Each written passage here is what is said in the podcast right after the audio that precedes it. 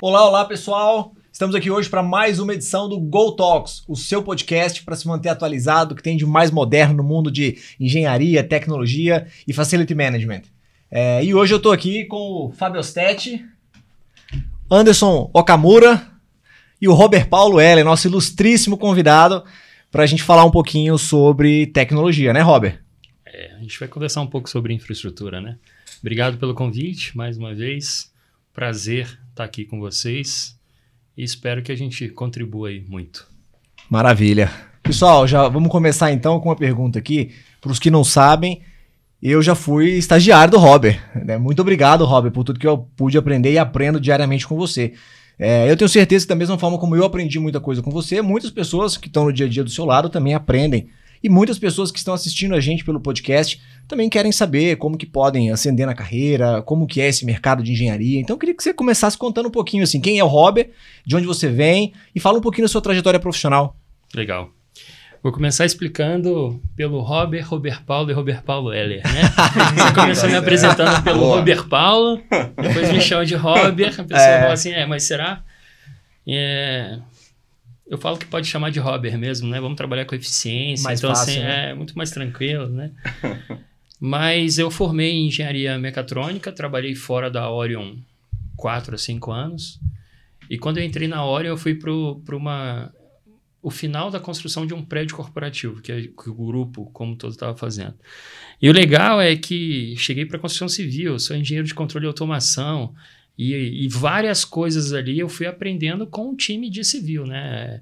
É engraçado porque muitas vezes as pessoas falam assim, ah, você é engenheiro? Engenheiro civil, né? Eu não, não sou engenheiro civil, sou outro engenheiro. Mas na, aí comecei na obra, a gente estava no final, na parte de instalações, a gente fez todo esse acompanhamento. Depois a gente conseguiu o contrato de operação e manutenção dessa edificação. E aí foi mais quatro, cinco anos. E aí a coisa começou. A Orion, como um todo, cresceu e a gente precisou ocupar outras posições. Então, eu saí da manutenção, fui para a coordenação de engenharia. A partir daí, a gente criou uns novos negócios, missão crítica, monitoramento remoto. E hoje a gente já está na gestão. Então, assim, é uma caminhada. E aí, como você perguntou da dica, né? Eu, eu brinco muito, assim, que as pessoas hoje, elas falam de dedicação, né? Eu acho que você tem que colocar é, dedicação, coração, suor. Não tem uma fórmula mágica. Ah, eu vou aprender o um mais um com alguém. Cara, você tem que fazer e fazer muito bem, né? E eu acho que isso é que faz essa projeção, progressão, essa ascensão dentro de uma companhia, independente de qual seja ela e qual tamanho que ela seja também. Sim. Maravilha. Você falou que é engenheiro mecatrônico, né? pois é, você falou de engenharia civil, que normalmente as pessoas confundem. Eu sou engenheiro mecânico é, e sempre que falo que atuo no mercado de construção civil, manutenção predial, industrial, as pessoas perguntam, poxa, mas engenheiro mecânico não cuida só de carro? É, o e, elevador. O né? elevador também, que está ali mais ou menos no meio. O que é engenharia mecatrônica? Até para que todo mundo entenda. O que faz o engenheiro mecatrônico? Qual é o escopo de trabalho? Não, não faz nada. Né? Essa é a verdade. Brincadeiras, assim, é, o engenheiro de controle e automação muitas vezes é chamado de mecatrônica. Em alguns lugares, controle, automação e mecatrônica são coisas distintas, em outros lugares é a mesma. No caso da UNB, que foi onde eu me formei, mecatrônica eles colocam entre parênteses controle e automação. Se a gente for colocar assim, bem simples, mecatrônica é o cara que faz robô, e aí é o robô desde o robô que limpa a sua casa ao robô industrial que faz o carro, que é confundido com o engenheiro mecânico. E o controle e automação é muito de processos. Então, assim, processos industriais, fabricação de comida, bebida, a gente tem ali um processo muito grande. E hoje, o que muito tem sido visto é o, a automação residencial, por exemplo. Então, ali, todo aquele controle de ar-condicionado, iluminação, é, se tem vazamento, se não tem vazamento, sensores. E aí tem um boom hoje de dispositivos conectados que é muito disso. Então, o engenheiro, eu falo isso e eu falo para todo mundo mesmo, o engenheiro de controle de automação, engenheiro mecatrônico, ele é um clínico geral. Ele entende um pouquinho de um monte de coisa, mas não sabe de nada. Não é especialista em nada. Ele sempre precisa de ajuda de alguém. Oh, Mas- o Kamura também é mecatrônico, tá? É, vai ele digitar, sabe que isso é verdade. Ele- ele- ele- Compartilha do mesmo sentimento, viu? né?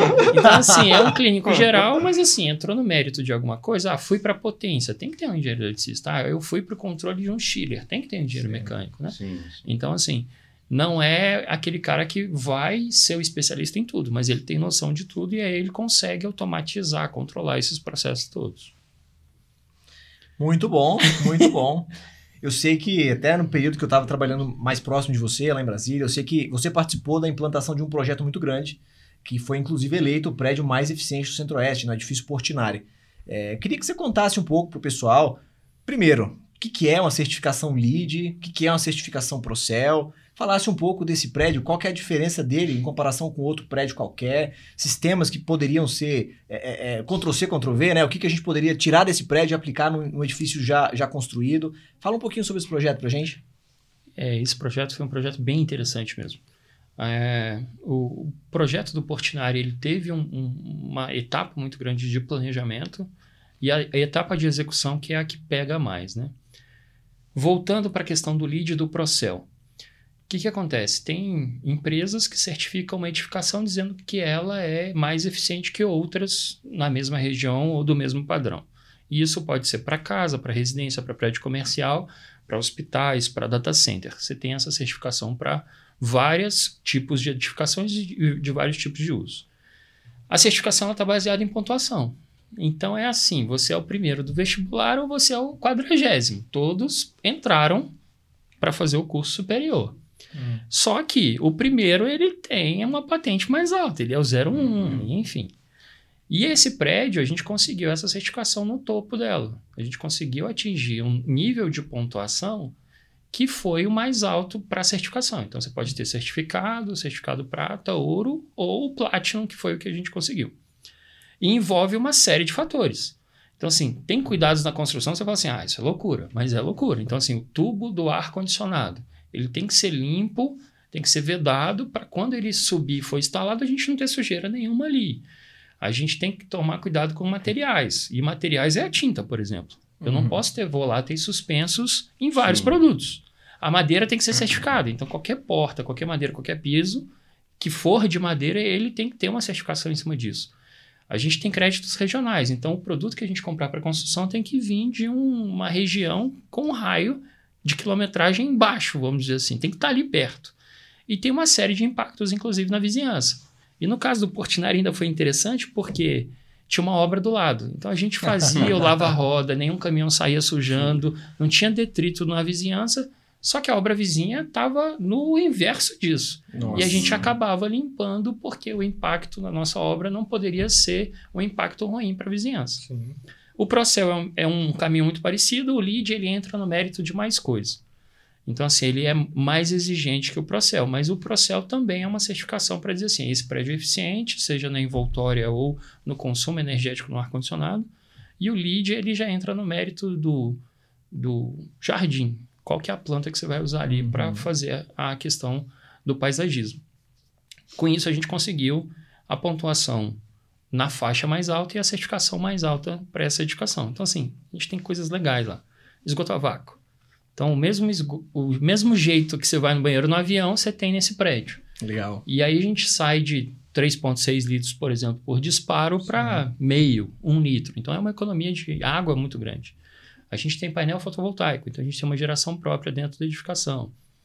A gente tem reuso de água, a gente tem estação de tratamento, a gente tem controle da iluminação. Então a gente controla luminária a luminária, endereçável, a gente consegue fazer dimerização nessas luminárias de todas as luminárias do prédio.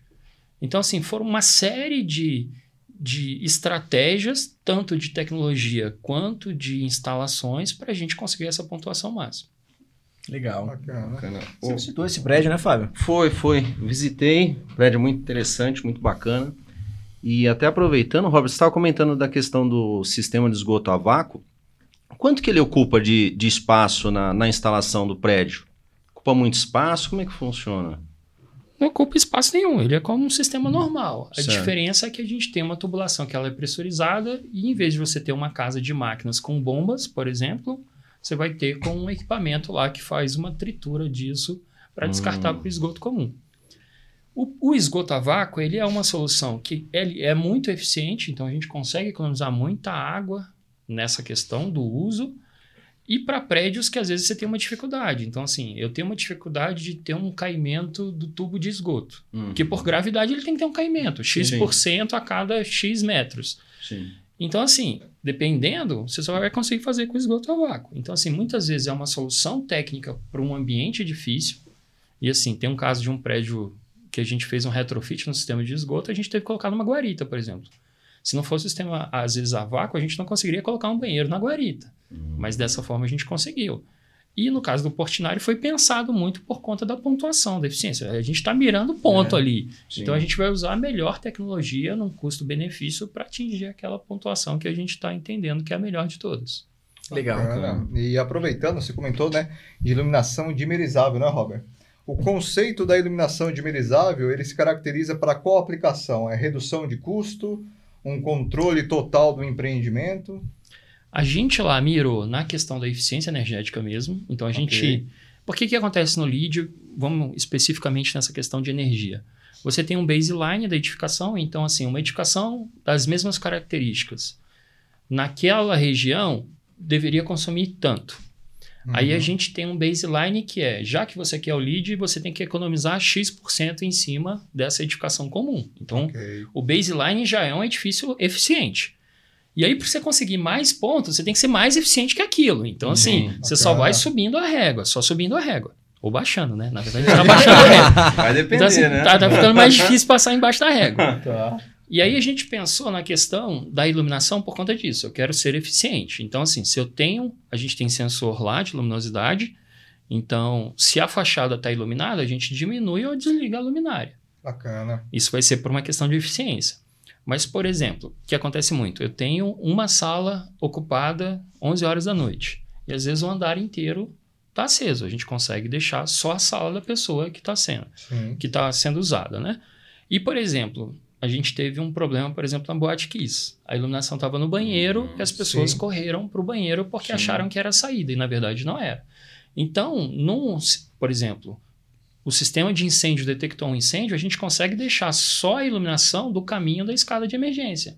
Então não é só uma questão de eficiência, a gente tem também uma questão de segurança aí que a gente consegue trazer. Uhum. E a experiência do usuário é sensacional.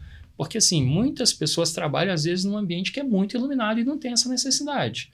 E tem o inverso. Pessoas que trabalham num- ambiente que é pouco iluminado e teriam uma necessidade mais alta. Quando você consegue controlar isso automaticamente, ah, entrou a luminosidade da parte de- externa. Solzão lá, pino e tal. Eu uso uma iluminação, eu desligo. Bacana. Cara, foi anoitecendo, aquilo ali vai regulando automaticamente. Então, até essa experiência do usuário é um conforto muito grande. É.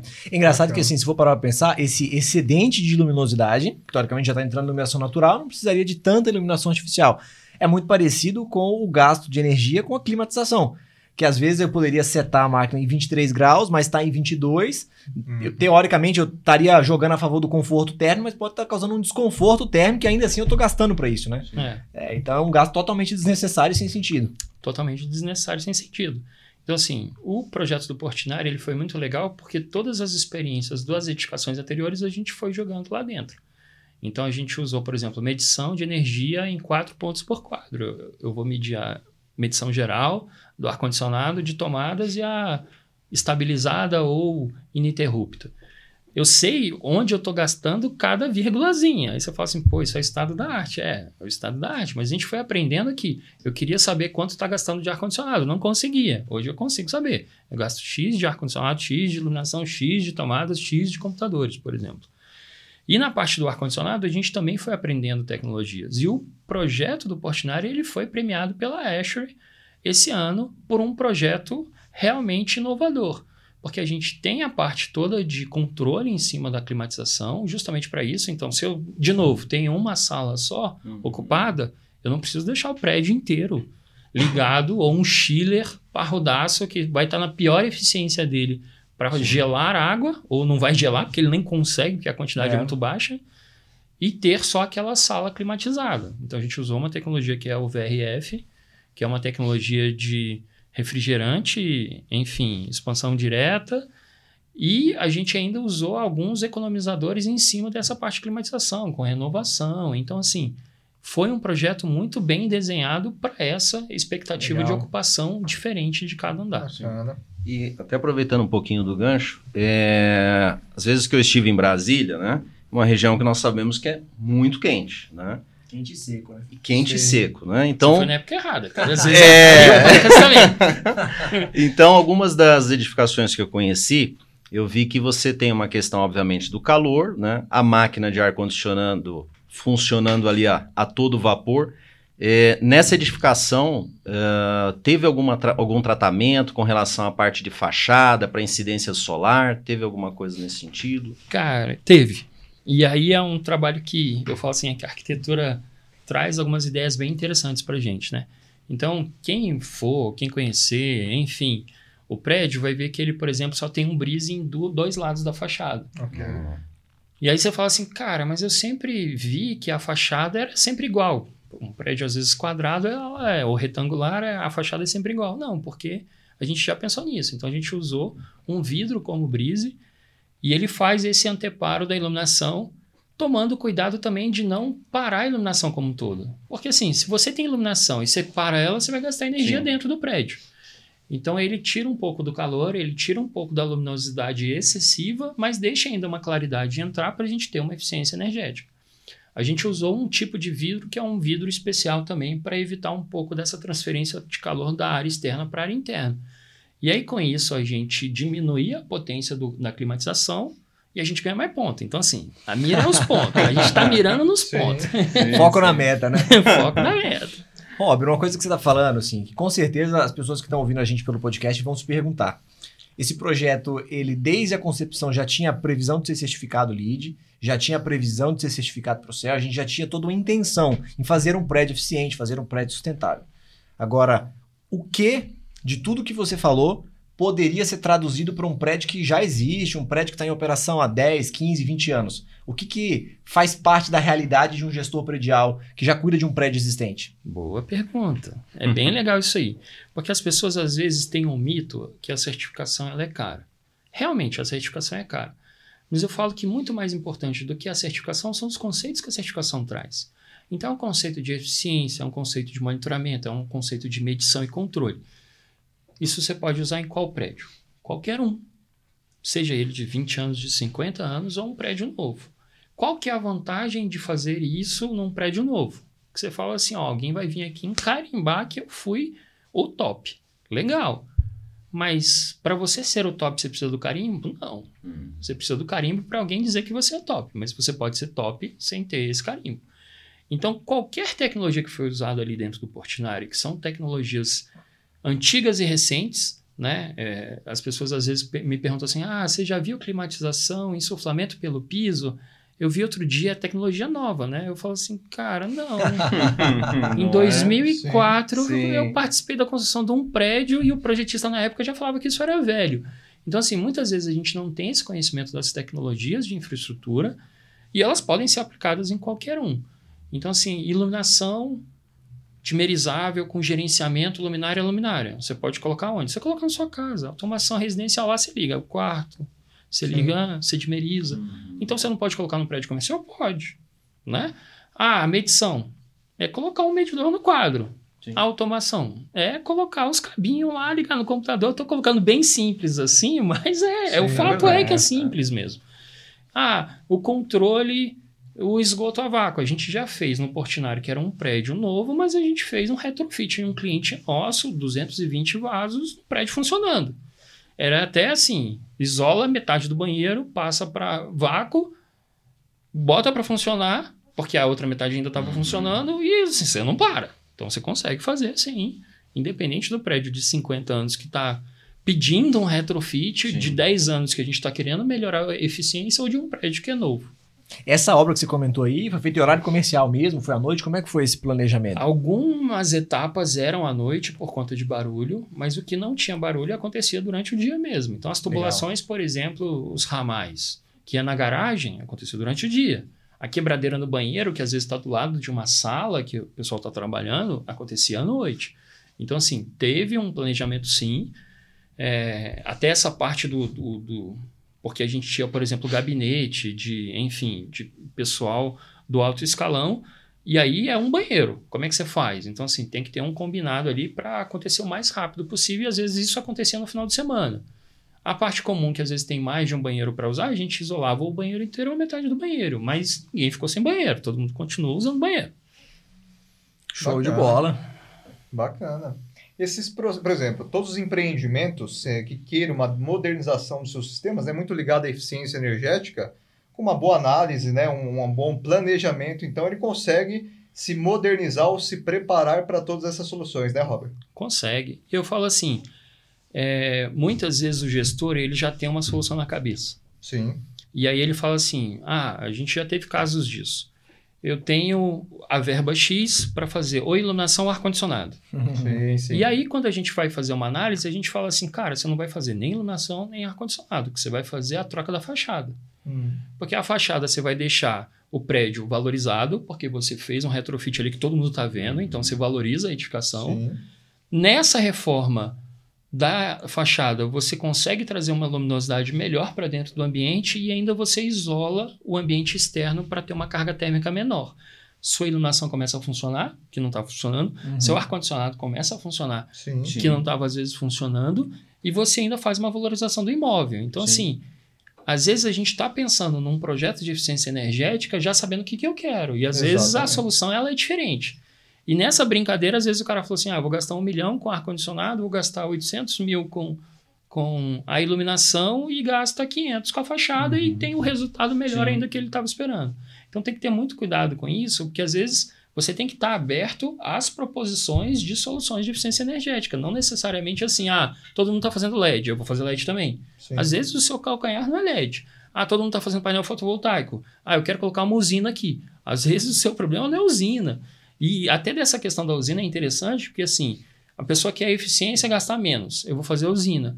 Mas às vezes, se ela for eficiente antes de fazer a usina, ela faz uma usina menor, o investimento dela é menor e ela ainda usa esse dinheiro para outra coisa, que ela investe na usina. Sim. Então são detalhes aí que a gente tem que tomar Ou cuidado. seja, né, aliar o conceito né, com a necessidade, né? Exatamente. Uhum. Pesar na balança né, as duas variáveis, né? Sim, assim, eu brinco muito que cada edificação ou cada necessidade tem um estado da arte. Sim. E às vezes a gente quer pegar o estado da arte, por exemplo, o Portinari é um estado da arte. Eu falo com toda certeza. Pode ir lá qualquer um visitar e falar assim: ah, isso aqui não é o estado da arte. É o estado da arte. Tem as melhores tecnologias lá. Pro caso do Portinari. Uhum. Se a gente tiver uma outra edificação, talvez não seja esse o estado da arte, seja outra. Ah, uma edificação de 50 anos, de 15, de 10, de 5, uma nova construção. Esse estado da arte vai ser uma necessidade específica daquela edificação, de onde ela está, qual que é o propósito dela. Um hospital é diferente de uma escola. É, uma vão ser escola. as particularidades né, de Sim, cada um, né? Sim. Robert, eu tenho uma pergunta pra você. Eu sei que você já é homem viajado, conheceu muito prédio espalhado pelo mundo aí. Eu sei até que você já fez algumas visitas técnicas em prédios, por exemplo, nos Estados Unidos, prédios que foram eleitos como mais eficientes da- do, do- do seu contexto, né, do seu momento ali. Eu queria te perguntar qual que é a diferença de um prédio eh, tecnológico eficiente dos Estados Unidos em comparação com um prédio como o Portinari. A gente está muito longe do que está sendo feito lá fora ou não? Como que você compararia isso? Não, não, não está fora. E assim, o grande barato dessa coisa da certificação, inclusive, que a certificação LEED, ela acontece nos Estados Unidos e acontece no Brasil. É um padrão internacional. É um padrão internacional. Legal. Tem uma tropicalização de alguns detalhes da pontuação, até porque, às vezes, a geração nos Estados Unidos é um pouco diferente da nossa. Então, assim, você dá ponto porque é sustentável a geração. No Brasil é super fácil, a gente é hidrelétrica para tudo quanto é lado. Então, assim, tem algumas coisas que a gente tem que tro- tropicalizar. A tecnologia é a mesma. O que eu falo é que, às vezes, o acesso à tecnologia ele é mais fácil lá Uhum. no acesso no, no seguinte sentido, por exemplo, a gente foi numa edificação que tinha uma régua que controlava os computadores. Nessa régua, o cara ligava sensor de presença e sensor de temperatura. Então, ele conseguia controlar se a pessoa estava ali na baia da pessoa, na sala da pessoa, se ela não tivesse por um X período de tempo, ele desligava tudo. Desligava o computador, desligava o monitor, desligava tudo.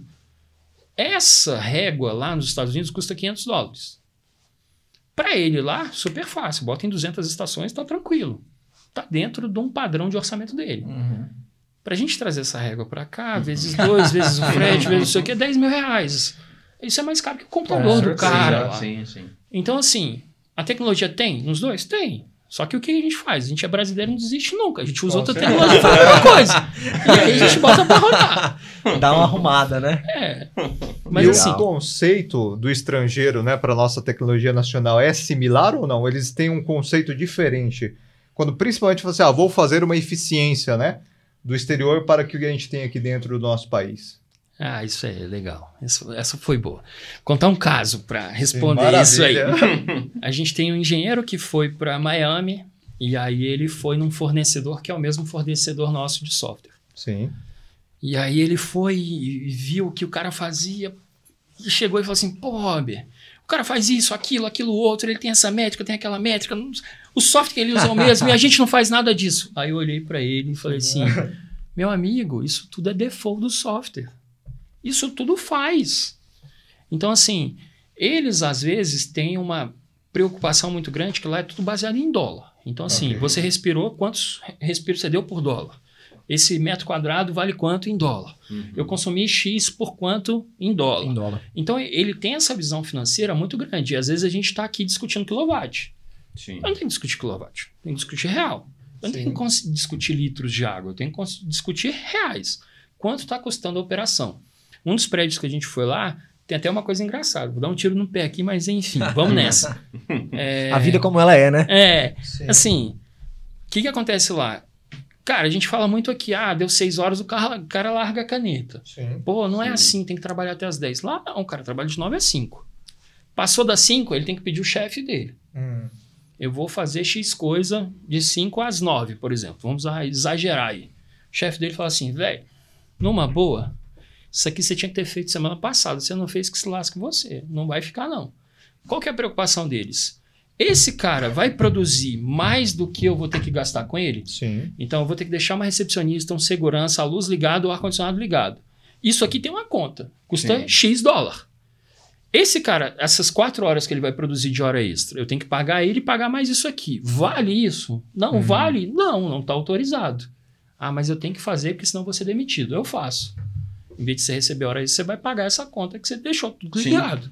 Então, assim, é uma cabeça um pouco diferente. Sim. Sim. Nessa questão aí de produtividade é baseado em dólar. Você produz sim. Vai pagar essa conta? Vai. Então faz. Não vai? Não faz. Pronto, acabou. Sim, sim. Robert, eu tenho uma pergunta pra você. Mais uma, mais uma. É. Deixa eu, deixa eu pensar com carinho na pergunta aqui. Eu sei que hoje no Brasil a gente já tem vários prédios certificados, é, em, em várias certificações, além da LEED, além da Procel, é, e muitos prédios eles têm esse título né, de prédios verdes, prédios sustentáveis, prédios eficientes. Só que às vezes eu passo pelo prédio sábado, 10 horas da noite, que eu tenho certeza de que não tem ninguém no prédio trabalhando e o prédio inteiro está iluminado. Tudo cedo. Queria que você falasse um pouquinho assim da diferença entre construir um prédio eficiente, porque, é, ok, eu instalei ali um fotovoltaico, eu instalei o esgoto-a-vácuo, eu instalei o LED dimerizável, eu instalei o inversor de frequência, que às vezes até o pessoal desliga, né, para ficar ali no on-off, e operar um prédio sustentável. Qual que é esse desafio da manutenção e, principalmente, que peso tem o monitoramento sobre essa gestão da manutenção? Aí eu vou fazer uma correlação com o nosso orçamento doméstico. Se eu não estou nem aí para o meu orçamento doméstico, o que, que eu faço? Eu compro a balinha, dou um trocado, compro o produto às vezes no lugar mais caro, porque é o, o- o supermercado de bairro e tô ali. Aí você fala assim, pô, não tá fechando a conta. O que, que eu começo a fazer? Anotar tudo. Ah, dei um real pro guardador de carro. Eu gastei dois reais e cinquenta no café. Tem que economizar no café. Se eu fizer em casa, sai a um real. Você começa a olhar aquilo ali e você vai vendo formas de economizar. O que, que acontece? A certificação ela está baseada na construção. Então, o que ela está olhando? Você entregou um projeto, a gente discutiu aqui uma forma de eficiência aí, no caso, os pontinhos lá que você vai ganhar. Você construiu. Ele vai e confere aquilo se você construiu daquele jeito que você disse que ia construir. Certificado. Isso quer dizer o quê? Que está feito. Que a Ferrari está ali na tua porta. Se a Ferrari só pode ter gasolina XYZ para ela render bem, e você botar o etanol nacional, Batizado. de milho, né? Aí ela vai funcionar diferente. Então é isso que acontece. Essa operação do dia a dia, ela tem que estar com a mesma cabeça de construção. Se ela não tiver com a cabeça de construção, o prédio um ano Se brincar, ah, antes de um ano ele já não está eficiente mais. Uhum. Ele foi construído, mas não está sendo operado eficiente. Ou seja, né, o prédio, né, o empreendimento, ele é eficiente. Só que o operador não acompanha a mesma linha da concepção do seu projeto, né? Isso é agravante, né? Porque Com se certeza. você tem um edifício, um empreendimento totalmente eficiente, sustentável, o operador tinha que ter o mesmo conceito, né? É, e assim é um tiro no pé, porque às vezes o cara construiu, gastou mais, porque a construção eficiente ela é mais cara, porque ela vai se pagar ao longo dos. Sim. Vamos considerar aqui o normal 50 anos de operação da edificação. A edificação desses 50 anos, a construção é 10, 12, 15% disso. Então, se você constrói bem para operar bem, você está economizando. Se eu construir bem 10, 15% e operei mal, a gente está falando de todo esse resto que você está gastando errado. Sim. Então, assim, é, é essa preocupação que tem que ter, não é só construir e botei o selo. Então, a gente tem outro selo, que é o Hum. da operação sustentável também. Sim. Então, aí é uma, é, é uma cadeia de falar assim, eu construí e eu estou operando de forma sustentável. E, Robert, você comentou, você tem comentado a questão de monitoramento né, na parte da infraestrutura predial. O que, que eu consigo monitorar? Né, e o que, que vai trazer de vantagens para nós isso? Eu vou te voltar a pergunta então, Vamos assim, o que você quer monitorar, né? Sim, tudo é monitorável. Então hoje a gente consegue monitorar quantas pessoas estão na edificação, qual que é o consumo de água, de energia, se está ligado, se está desligado, operar isso remotamente. Quando a gente parte para a missão crítica, esses ambientes que são tem que ser mais cuidadosos, laboratórios, eh, data center, hospitais, a gente consegue ter uma performance muito melhor da operação, porque a gente trabalha não só com alarmes, mas também com tendências. Então, ah, o data center ele subiu a temperatura 2 graus em um minuto. Bacana. Isso está totalmente fora do padrão. E não gerou um alarme ainda. Então, assim, já dispara um técnico, já vai lá, vamos olhar, vamos antecipar esse problema. Então, a gente passa a ser muito mais proativo do que reativo. Então, assim, qual que é o contrato comum? Hum. Deu problema, eu ligo para alguém. Não. Tá tendo uma tendência de problema e já vem um técnico. Mas não tem problema, o alarme não disparou. Não, mas daqui dois minutos e meio vai disparar. Então deixa eu resolver aqui antes de, de dar o problema.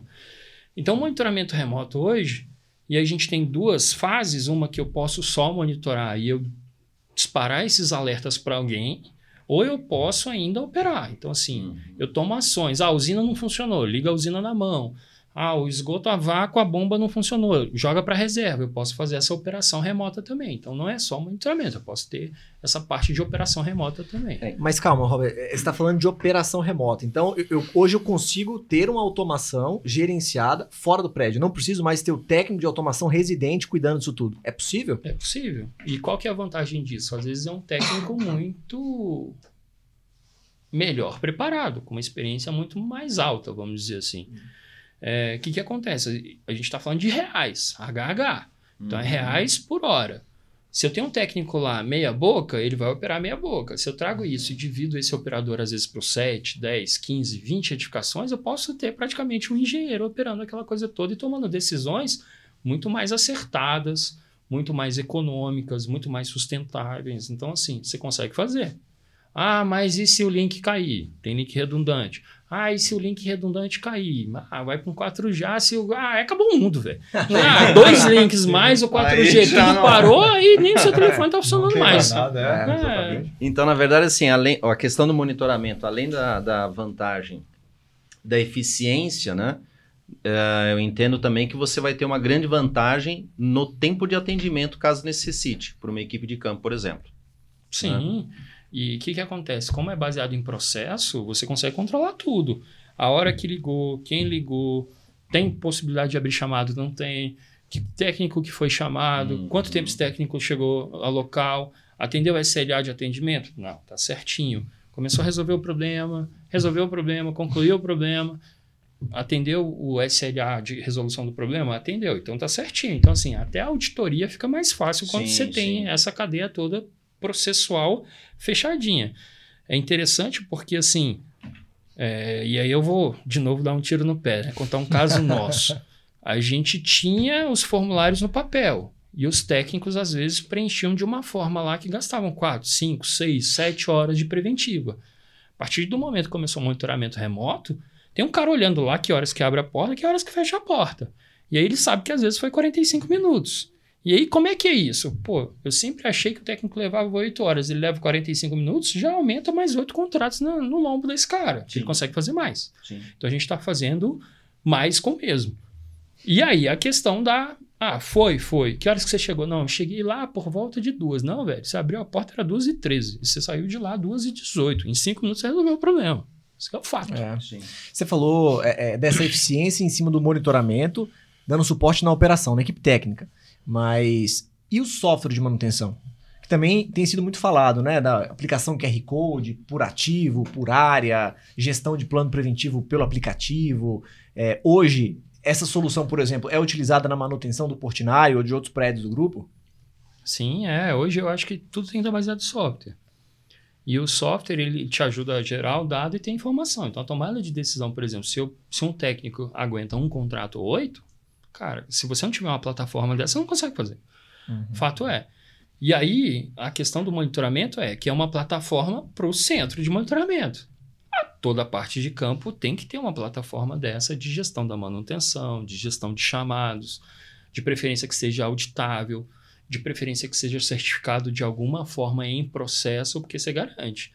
Então, assim, a gente começou o NOC muito para missão crítica, foi para a operação de edificações, foi para monitoramento de consumíveis, agora já está num caminho de ter uma inteligência artificial ali para fazer um monte de coisas que às vezes a gente entende que o operador não precisa estar olhando ali.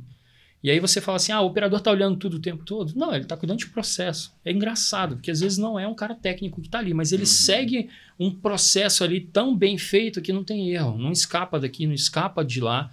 E aí foi até interessante que uma vez um cliente ligou no centro e, e pediu a GFIP para um pagamento de uma nota. E aí os operadores falaram assim, cara, isso aqui não tem no F1, não tem em processo nenhum, o que, que é GFIP? E aí vem a pergunta, você fala assim, mas quem está pedindo GFIP? Não, o cliente tal abriu chamada pedindo GFIP. Aí a gente fala assim, cara, deixa eu entender, né? Que isso aqui é o gerente de contas, às vezes, que vai atender, o pessoal de contratos e licitações que vai atender, por que, que ele gerou esse ticket dentro do, do NOC, do 0800? E aí você pergunta ao cliente, ele fala assim, cara, que sempre que eu ligo no, no centro, eu tenho um ticket ali em seguida, alguém me dá um feedback, alguém fala que vai acontecer. E às vezes o gerente de conta eu peço, leva dois, três dias, eu mando e-mail, ele não responde. Sim. No centro a coisa acontece. Então, assim, às vezes não sai até da esfera só técnica. Então, essa parte administrativa e processual, ela fica redondinha mesmo. Ficou mal acostumado, né? Ficou mal acostumado. Ó, você está falando NOC, NOC, NOC. O que, que é NOC? então, a gente chama de NOC o Núcleo de Operação e Controle. tá. Tem uma sigla comum do NOC que é Centro de Operação e Controle de Redes. Então, assim, quando a gente está falando muito de TI, servidores, sei lá, Amazon, Google, enfim, o NOC para eles é esse Network Operation Center. A gente chama de núcleo de operação e controle porque a gente não está vendo só rede, às vezes. A gente está vendo a nossa rede, o link para alguma instalação, mas a gente está fazendo toda essa operação de manutenção, de gestão de alarmes, de atuação dos técnicos, do concierge que a gente chama, que é só o 0800, por exemplo. Legal. A gente conversou algum tempo atrás com o Fábio Leite, um dos gerentes da Schneider, e ele falou de uma sigla é, DCIM, DCIM, né? De, de data centers, monitoramento. Inclusive, até vou pedir pro pessoal aqui da nossa estrutura colocar o link do vídeo para quem ainda não assistiu esse podcast. É, posso entender então que essa gestão do DCIM ela poderia ser feita dentro desse NOC? É isso. Sim, é possível, né? Porque o DCIM hoje ele consegue estar na nuvem, por exemplo. Então, assim, o que, que acontece? A gente fica muito preso ao espaço físico, né? Então, assim, um NOC, onde está o NOC? Quero ir lá ver as telas, aquele telão legal, com um monte de dado lá pipocando e tal. Só que a gente tem que trabalhar o seguinte: e se aquele lugar ali der problema, a gente consegue operar de outro lugar? Então, assim, o DCIM, ele estando na nuvem ou localmente, a gente consegue acessar, a gente faz aquilo ali de qualquer lugar. E aí a gente teve até casos que a gente foi melhorando isso, até pensando em redundâncias, porque assim, aí você fala assim, não, o prédio, ah, vou tratar isso aqui como um data center, então vou colocar gerador, vou colocar do, dois no-breaks, duas UPS lá, não vai faltar energia de jeito nenhum, tem um tanque de 5 mil litros, então o NOC tá tranquilo, nesse prédio aqui não vai acontecer nada. Legal. Aí a gente teve uma ameaça de bomba, tem que vazi- esvaziar o prédio. Sim. Acabou! E agora, Acabou né? todo aquele Acabou. conceito. É. É verdade. Aí tem que ser meio James Bond. Pega a maleta vermelha, o telefone vermelho, vai para o café, porque o que eu preciso é só um acesso à internet e eu consigo operar tudo aquilo de qualquer lugar, não necessariamente daquele ambiente físico. Então, assim, a gente já apanhou um pouco para entender que às vezes não é só o ambiente físico, a gente tem que pensar nessa estrutura toda. E o DCAM muitas vezes tem isso. O cara pensa, não, vai ficar aqui no meu data center, fechadinho, só eu que olho. Legal, uhum. mas a gente tem um baita especialista lá que pode olhar e olhar melhor que você, toma cuidado. então, assim, pode sim, de, de, de, do centro dele, do centro nosso, do centro dele replicado com o nosso. Então, assim, é, é muito tranquilo. Ou seja, se conversa, né? Se conversa, tá. se comunica, Maravilha. troca figurinha. Maravilha. Maravilha. Você estava falando de eficiência. É, de que às vezes a gente constrói, foi até uma pergunta que eu fiz, que a gente constrói, mas às vezes é difícil da gente manutenir no mesmo, no mesmo nível de profissionalismo, né, de manutenção. É, eu já vi alguns cases de usina fotovoltaica, em que o cliente fez um investimento na expectativa de ter um payback ali em 4 anos e meio, 5 anos, 6 anos. E aí, depois de alguns anos, eu converso com o cliente, ele está indignado, falando, pô, já se passaram oito anos, esse negócio, não, o dinheiro não retornou para o meu bolso ainda. Fala um pouquinho, assim, desse acompanhamento da eficiência de uma usina fotovoltaica, até inclusive que o Portinari tem, você comentou, é, e o quanto que, por exemplo, o acúmulo da sujidade sobre as placas pode interferir na geração fotovoltaica, porque eu tenho certeza de que muita gente que está assistindo esse podcast deve estar tá pensando agora é, em fazer uma usina fotovoltaica, ou tem que dar manutenção na usina fotovoltaica. Como que a gente pode garantir essa eficiência e o retorno do payback do investimento? Vou então falar um pouquinho da nossa evolução em cima da usina. O que aconteceu? A gente fez a nossa primeira usina, projeto e tal, transferência de tecnologia, vamos aprender sobre isso. Legal, top. tá lá, funcionando. Apanhou bastante, né? É, mas tá lá, funcionando, legal. Sim. Aí o que acontece? Um dos equipamentos que compõe essa estrutura toda é o inversor. Então, assim, a energia que vem do sol passa ali nas placas, sendo bem ampassando assim, e essa energia das placas vai para o inversor e deu o inversor que ele injeta a mesma energia que a gente consome. E normalmente é dividido em alguns inversores. Um desses inversores parou de funcionar. Só que ele parou de funcionar no dia seguinte da preventiva. Hum. Então o que, que aconteceu? Na próxima preventiva, que às vezes é uma semana, não dá para ser mensal, às vezes é semanal, a gente perdeu seis dias de sol. Tem como a gente falar assim, volta sol. eu perdi aqui seis dias a menos. Já foi, já foi. Seis é. dias a menos no meu payback, ou seis dias a mais no meu payback, lascou. Não, volta sol, não tem jeito. Então o que, que a gente entendeu? A gente precisa monitorar esses caras. Então eu monitoro os inversores. Tá bonito, né? Agora eu tô aqui em São Paulo, a usina tá lá em Brasília, ela tá gerando menos do que o nominal dela. É porque em Brasília tá chovendo? Hum. É porque tem sol ou porque o inversor deu problema de novo? Lascou. Aí a gente falou assim, e só monitorar não dá, velho. A gente precisa entender o microclima. Então a gente começou a colocar uma estação meteorológica para entender como é que estava a insolação, a irradiação, que é o que a placa transforma, temperatura. A gente acha que quando o sol está a pino, super quente, é a hora que ela gera mais. Não é. Então, assim, aí acaba criando uns mitos. Pô, eu sempre achei que meio-dia, sol estorricando em agosto, é a melhor performance dela. Não, amigão, pega a curvinha dela lá, você vai entender. Subir demais a temperatura, ela, ela cai a performance da, hum. da placa. Então a gente precisava entender a temperatura da placa. Qual é a temperatura ambiente? Tem velocidade de vento? Porque aí às vezes está quente, mas se estiver ventando não está tão quente. Aí tem que ter um anemômetro. Então a gente colocou essa mini estação meteorológica para entender o microclima. A partir daí a gente consegue fazer uma conta. Nessas condições, quanto que ela tinha que estar tá gerando? E ela está gerando aquilo? Beleza, top. Com isso eu consigo garantir esse payback. O que aconteceu muito também é que muitas pessoas pegaram e falaram assim, ó, a usina vai gerar 200 kW pico todos os meses. Não é assim que funciona, é sazonal. Hum. Janeiro gera de um jeito, fevereiro de outro, abril de outro, agosto de outro. E aí, às vezes, o cara fica na expectativa assim: ah, disseram que ia gerar 200, está gerando só 150. Pô, mas o cara nem esperou chegar em agosto, que às vezes vai gerar 300. Sim. Então, assim, são detalhes, às vezes, que não explicam a instalação dessa usina que pode gerar essa, esse ranço. E a outra é, os caras, às vezes, não usam o dado meteorológico uhum. para fazer essa conta. Então, ele sofre um pouquinho porque ele fez uma conta que não é a conta real da realidade lá. Essa primeira usina nossa, por exemplo, nos dois, três primeiros anos, ela gerou 30% a mais do que o projeto estava definido. Então, assim, o payback, na verdade, diminuiu, ele não aumentou. Sim. Legal, legal. E eu sei que a gente já fez também algumas obras de instalação fotovoltaica, algumas delas até você comentou aqui. É, e teve um projeto que foi premiado, né? Com um prêmio de inovação, manutenção via sistemas de realidade aumentada. Quer contar um pouquinho para o pessoal do que se trata esse sistema? Pô, legal. Realidade aumentada é usar a imagem com uma comparação e a partir dessa comparação você trazer uma informação para o operador, enfim. A gente instalou a usina e colocou a realidade aumentada muito por conta da operação. Então a gente saiu de algumas atividades, por exemplo, de 17 minutos para 3 minutos.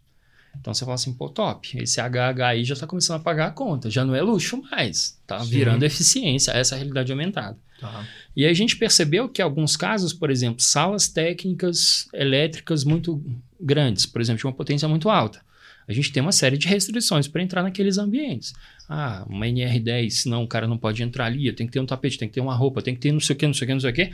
Às vezes para o cara olhar um dado. Então, muitas vezes, ele pode usar esse, a realidade aumentada para obter esse Sim, dado. Aí você pode me perguntar assim, cara, mas esse dado está no BMS. Então ele olha lá da salinha, mas quando ele vai ali naquele ambiente, por mais que ele só abra a porta ou ele vê pelo um vidro, ele vê se tem um vazamento, ele vê se tem um cheiro, mas ele não está operando ali o painel na cara do Hum. painel. Então tem essa questão de observar outros eventos que podem acontecer ali que não estão sendo monitorados, ou para você monitorar custa muito caro, e uma questão de segurança do profissional também. Então, assim. É um risco, né? É, então assim, você ganhou na eficiência porque o cara tá gastando menos tempo, você ganhou porque ele tá fazendo a ronda da mesma forma e você ganhou por conta da segurança mesmo do trabalho. Aí vem uma outra questão que é o processo. Então, com a realidade aumentada, por exemplo, se eu tenho que fazer uma operação num painel, e aí a gente às vezes pensa no disjuntor da casa da gente, né? Que Sim. eu subo e desço. Às vezes não, são várias chaves e ela tem uma sequência para você virar algumas chaves ali. E se virar em, em situação errada ali, em sequência errada, pode dar um peteco lascado. Então, com a realidade aumentada, a gente consegue comparar. Então, ele só sabe o próximo passo depois que ele vai lá e valida o passo anterior. Então, isso aí cria uma segurança da operação também. Hum, legal. Maravilha. Quem conhece o Robin nos bastidores, ele respondendo todo sério, É, tô tomadinho. Todo, Tá de né? parabéns. Concentrado, né? Ô, Robin, então vamos para uma pergunta aqui um pouco mais pessoal. É, você tem quase 20 anos de experiência no setor. Agora esquece o formalismo. Qual foi o maior perrengue que você já vivenciou aí ao longo dessa sua trajetória profissional? Assim, aí eu tenho que contar uma historinha, né? É, o perrengue, eu acho que o maior perrengue eu não estava presente. E aí vocês vão entender por quê. Mas o, a- a- o desenrolar desse perrengue, aí eu passei um, um perrengue lascado. mesmo. É, eu saí para casar. é, e eu lembro até hoje, eu casei numa quinta-feira, porque era um feriado. E aí eu saí na segunda-feira, fiz uma, uma vistoria de um processo lá e saí de, já de férias, vamos dizer assim, para voltar depois da, da lua de mel. E aí no dia seguinte, que era uma quarta-feira, pegou fogo no no break lá da, da instalação que eu- uma das instalações que a gente tava.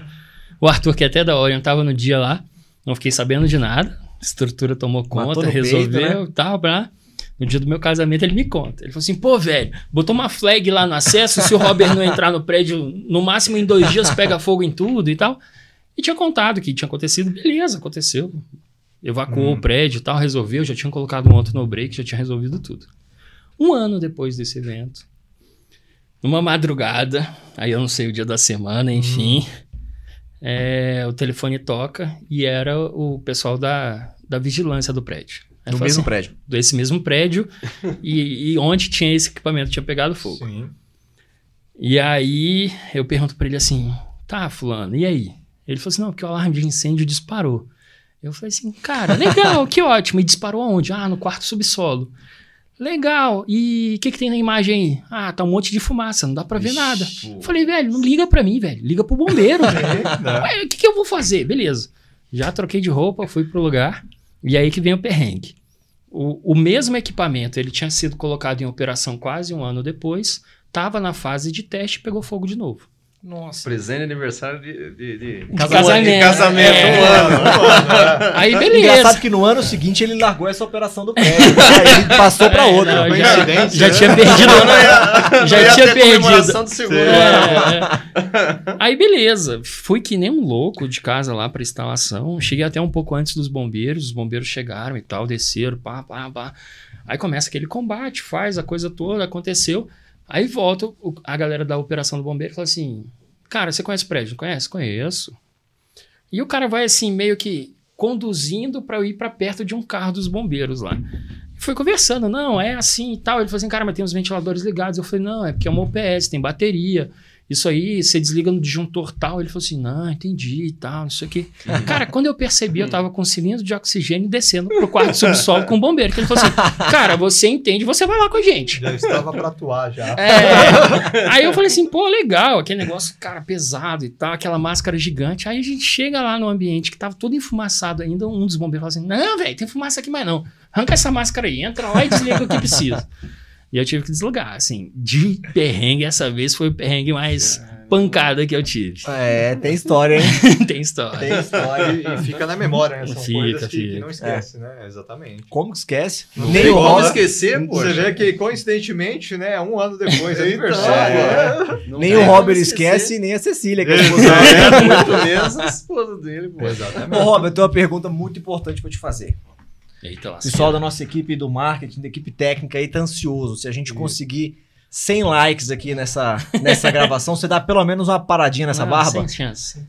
Não? Ah, é, sem chance. Um centímetro, é só um Pelo menos uma paradinha nas Não, pontas? ah, tá parado. Ontem eu fui no barbeiro antes de vir pra cá, pô. Ah, é? Tá bem cuidado. O cabelo, ó, cuidadinho. A barba, cuidadinho. Quanto tempo pra chegar nesse estado aí? Ah, uns, sei lá, cinco anos. É chão, hein? É chão.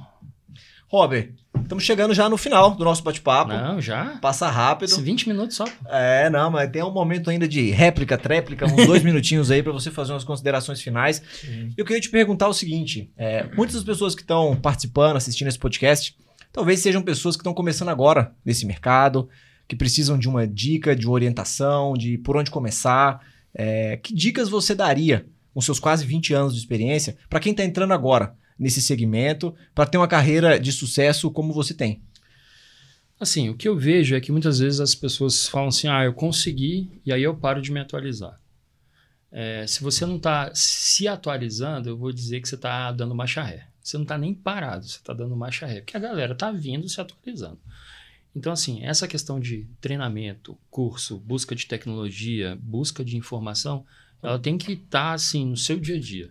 Eu não falo nem que é ah, um curso que eu vou fazer. Ah, o a pessoal formou, quer ir para o mestrado, legal, top, doutorado, legal, top, eu vou fazer um MBA, top. Mas é buscar essa atualização da informação mesmo. A gente falou de lead. Pô, tem que buscar, entender o que, que é um lead, o que, que é um Procel, o que, que é um Aqua, o que, que é o BRI. Cara, são várias certificações diferentes, com critérios diferentes. Quais são essas diferenças? Isso aí você não vai ter, às vezes, na faculdade ou num curso técnico. O curso técnico mesmo, o cara aprendeu a mexer numa OPS. Cara, esse negócio hoje, um ano, a OPS já está totalmente diferente, totalmente eletrônica, tem uma estratégia diferente. Ah, a questão de eficiência. Ah, Cara, todo dia tem alguém fazendo um negócio diferente lá na Índia. Ah, mas eu tenho que acompanhar a Índia. Ué, velho, você vai acompanhar onde? Seu bairro? Não, tem que acompanhar o- a questão do mundo mesmo. Então, assim, essa questão de atualização tem que estar buscando o tempo todo. Esquece, ah, eu formei e não preciso estudar mais. Não, não. Dependente da isso, né? área. Independente da área. Se for vender picolé na praia, eu falo assim, cara, então entende dos picolé que tem. Vai vender seu picolé gourmet, mas assim, tem que estar diferenciado, tem que estar buscando atualização, tem que estar buscando um negócio diferente. Long life learning, né? Exato. Não dá pra parar, Não não dá, dá, não dá, parar. de forma Não tem. Não pode parar no tempo, né? É. Exatamente. Legal. Anderson, e aí? Alguma consideração final, alguma pergunta aí pro meus Robert? agradecimentos, né, por compartilhar aí toda a sua experiência, né? Seu desenvolvimento de carreira, né, profissional e que também lega né, ao pessoal, né? Eu acho que foi bastante enriquecedor aqui no dia de hoje, tá? Legal, Muito legal. obrigado Eu aí, Robert, agradeço. por compartilhar, né? Só agradecimentos mesmo. Maravilha. Fábio? Bom, acho que já explanou bastante coisa para nós aí. Agradecer, Robert, pela tua presença e principalmente aí por compartilhar a tua experiência e as inovações de mercado para nos deixar a par dos acontecimentos do dia a dia. Obrigado mesmo, parabéns. Eu que fico realmente grato pela oportunidade aí com vocês. Robert, eu queria pedir um compromisso seu. É, acho que você falou de bastante coisa aqui, muitos assuntos em pouco tempo, alguns desses assuntos um pouco mais complexos. Então, queria fazer um convite aí a todos os que estão assistindo esse podcast, para que, eventualmente, tendo alguma dúvida, tendo alguma, algum ponto que precise de um esclarecimento um pouco maior, que entre em contato direto. Vou pedir aí para o pessoal do- da nossa equipe técnica colocar os seus contatos também, para que a gente possa divulgar esse conhecimento, que é o grande objetivo desse podcast, né? Legal. Falar do que tem de, de novidade aí na engenharia, tecnologia, no mundo de FM. É, e, e a gente falou bastante também do Portinari. Eu vou pedir para que você me encaminhe, encaminhe aqui para a nossa equipe é, um vídeo, um portfólio, algumas fotos desse empreendimento, que eu acho que esse benchmark é muito legal, né? Legal, muito legal. do que a gente instalou no Portinari veio de visitas que você fez em prédios mais eficientes, em prédios fora do país. Então, acho que esse benchmark também pode servir para outros gestores prediais aqui no Brasil. Sim, Sim. tem, tem, tem meu compromisso. Você é tranquilo. Tá? E outra coisa, mais um compromisso que eu queria te pedir, é o Portinari fica em Brasília, correto? Correto, correto. É, se alguém que mora em Brasília ou que eventualmente está passando por Brasília quiser conhecer esse prédio que foi eleito o mais eficiente do Centro-Oeste, pode visitar, para quem que liga, É, entre em contato que a gente agiliza isso. tá? Hoje tem um cliente ocupando, ele ocupa o prédio inteiro, então assim, a gente vai ter que ter, às vezes, ter uma autorização lá, enfim, para fazer essa visita. Mas é um cliente que é parceiro, então ele, ele abre as portas da casa dele, que não é nossa mais, né? É, maravilha. Maravilha. Robert, muito obrigado, Obrigado pelo convite, vocês. obrigado pelo bate-papo. Pessoal, a gente vai ficando por aqui hoje. Fiquem atentos aí às próximas publicações de novos podcasts. Não se esqueçam de se inscrever no canal, clicar na notifi- na- no, no sininho para que a cada nova notificação vocês sejam informados das novas publicações. Muito obrigado e até breve. Tchau, tchau.